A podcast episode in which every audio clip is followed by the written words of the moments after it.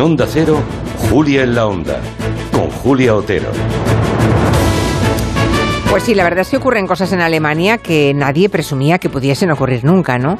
Que caigan eliminados en la fase de grupos del Mundial, pues fue casi inverosímil. Pero oigan, que la ultraderecha alemana se atreva a pensar y a organizar un golpe de Estado como el que se ha desarticulado esta madrugada, esto nos ha dejado helados. Y debiera hacernos pensar hasta qué punto nos equivocamos cuando damos por eterno el sistema democrático en que vive Occidente, en que vivimos todos en Occidente. Hay ya 25 personas detenidas, entre ellos algún aristócrata, políticos, exmilitares, que según la Fiscalía alemana pretendían emplear medios militares, o sea, la violencia para atentar contra el Bundestag, el Parlamento alemán. De alguna forma nos ha recordado el asalto al Capitolio en enero del año 2021.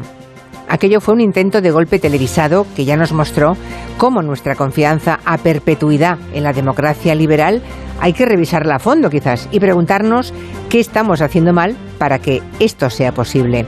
Nos enfrentamos ahora a otra prueba, esta vez mucho más cercana, nada menos que en Alemania, de que la democracia es vulnerable allí donde la creíamos invencible.